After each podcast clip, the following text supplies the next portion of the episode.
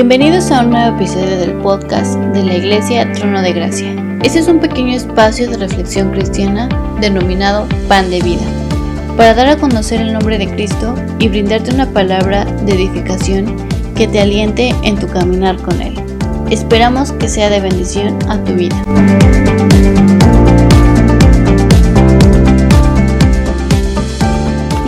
Bienvenidos a la cuarta temporada de Pan de Vida. Me da mucho gusto ser parte nuevamente de este gran proyecto. Mi nombre es Janil Román y hoy el tema se llama ¿Quién buscó la reconciliación? Y esta es la parte 1. Hoy te invito a que hagamos una pausa a nuestras labores cotidianas. Tómate un descanso. Deja todo lo que estás haciendo. Relájate y pasa un tiempo agradable con Dios. Este momento es de suma importancia. Es un momento importante y Dios lo reconoce. Es una intimidad entre Dios y tú, cuando nadie te ve, cuando puedes ser tú mismo, sin aparentar, sin fingir, solo te entregas a Él en cuerpo, alma y espíritu. Así que el día de hoy Pon mucha atención y disfruta de este momento. Y hoy me gustaría que reflexionemos en esta pregunta. ¿Tú buscaste a Dios o Dios te buscó a ti? Es verdad que hubo un momento en tu vida en el que decidiste cambiar tus hábitos, tu forma de ser, tu forma de pensar, con el objetivo de buscar a Dios. ¿No es así? Pero déjame decirte que Dios siempre ha buscado la reconciliación con su creación. Cuando Jesús vino a este mundo, Él tenía un plan, pero los hombres lo mataron y nunca entendieron que la obra que iba a empezar iba a ser para siempre. Su sacrificio en la cruz fue su plan, el plan de Dios para los hombres, para ofrecernos la reconciliación. Vamos a Romanos capítulo 5, versículo del 8 al 11, y dice, Mas Dios muestra su amor para con nosotros, en que siendo aún pecadores, Cristo murió por nosotros, pues mucho más, estando ya justificados en su sangre, por él seremos salvos de la ira. Porque si siendo enemigos fuimos reconciliados con Dios por la muerte de su Hijo, mucho más estando reconciliados, seremos salvos por su vida. Y no solo esto, sino que también nos gloriamos en Dios por el Señor nuestro Jesucristo, por quien hemos recibido ahora la reconciliación. Por su sangre, por su sangre hemos recibido la reconciliación. Hemos sido lavados de todo nuestro pecado y ya no hay más intercesores entre Dios y los hombres. Jesucristo es nuestro único intermediario para llegar a Dios. Eso lo puedes ver en Primera de Timoteo capítulo 2 versículos 5 y 6. Dice, porque hay un solo Dios y un solo mediador entre Dios y los hombres, Jesucristo hombre, el cual se dio a sí mismo en el rescate por todos de lo cual se dio testimonio a su debido tiempo. Y bueno, ahora te vuelvo a hacer la pregunta. ¿Quién buscó la reconciliación? ¿Quién hizo un plan? ¿Quién nos rescató? Y la respuesta es Dios, por medio de su Hijo Jesucristo. Se dio a sí mismo para rescatar a todos, no a algunos, a todos. La salvación la reconciliación, ya está, ya está. Solo necesitamos abrir la puerta de nuestro corazón a Dios para que Él tome el control de nuestro ser y vivamos en gozo, en paz, en paciencia, en, mansedumbre, todos los frutos del Espíritu. Vamos a Apocalipsis capítulo 3 versículo 20 y dice así. He aquí yo estoy a la puerta y llamo. Y si alguno oye mi voz y abre la puerta, entraré a él y cenaré con él y él conmigo. Si tú que me escuchas has tenido amigos o algún familiar que te hable de Dios, no te molestes, no te alejes de esa persona. Es Dios buscándote, buscando la reconciliación contigo.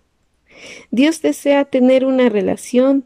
Él dice, ven a mí, yo te haré descansar. En Mateo, en capítulo 11, versículo 28, dice así, Venid a mí todos los que estéis trabajados y cargados, y yo los haré descansar. Y más adelante dice, daré descanso a tu alma.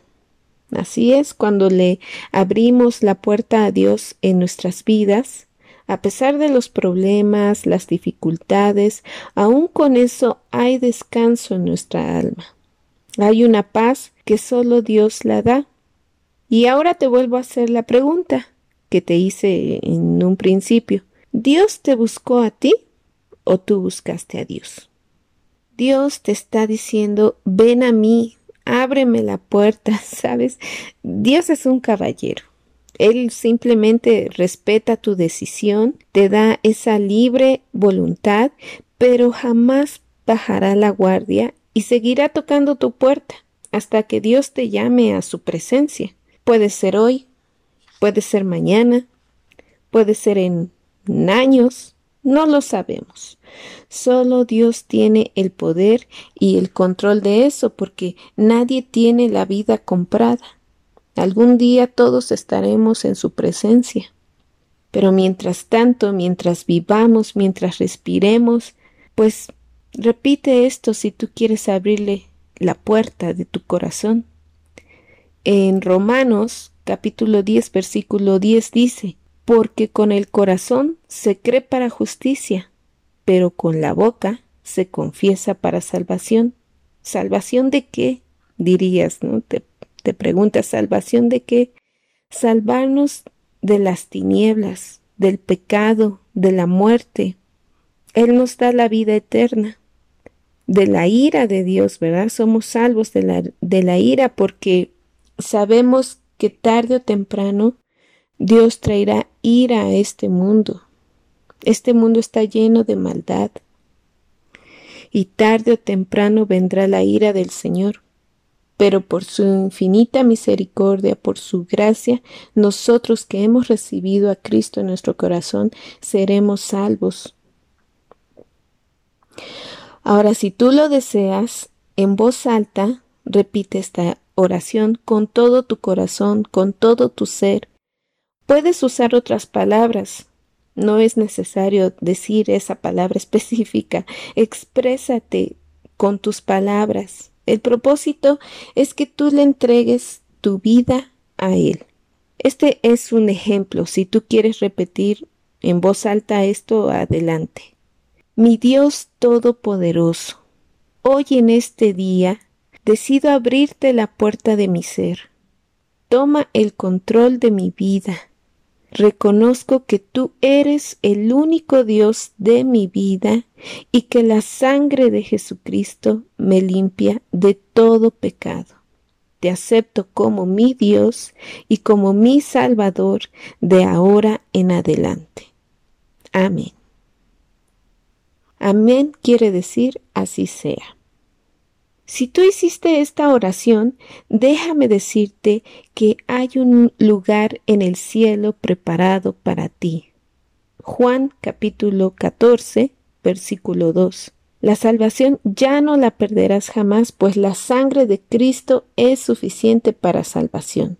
Y esto es gracia, un regalo que no merecemos, pero sin embargo la tomamos y somos salvos no por tus buenas obras, porque eres bueno, sino por su sangre, no por las buenas obras para que nadie se gloríe, es por la sangre de Cristo.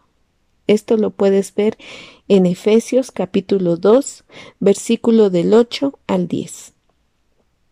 Ahora, si recibiste a Cristo en tu vida, muchas felicidades. Has tomado la mejor decisión. Pero si aún no estás seguro, no hiciste la oración porque te sientes confundido, no te preocupes. Sabes, Dios no va a bajar la guardia. Él seguirá tocando a tu puerta. No importa tu pasado, no importa lo que hayas hecho. Busca a Dios y entrégale tu vida.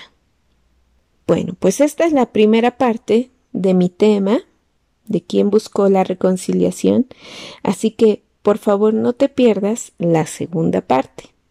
Por ahora me despido, bendiciones en abundancia y Dios con todos. Gracias. La Iglesia Trono de Gracia te agradece inmensamente que estés atento al contenido Pan de Vida. Te invitamos a participar con nosotros enviando tus preguntas a nuestras redes sociales. Puedes encontrarnos como Iglesia Trono de Gracia. Hasta pronto.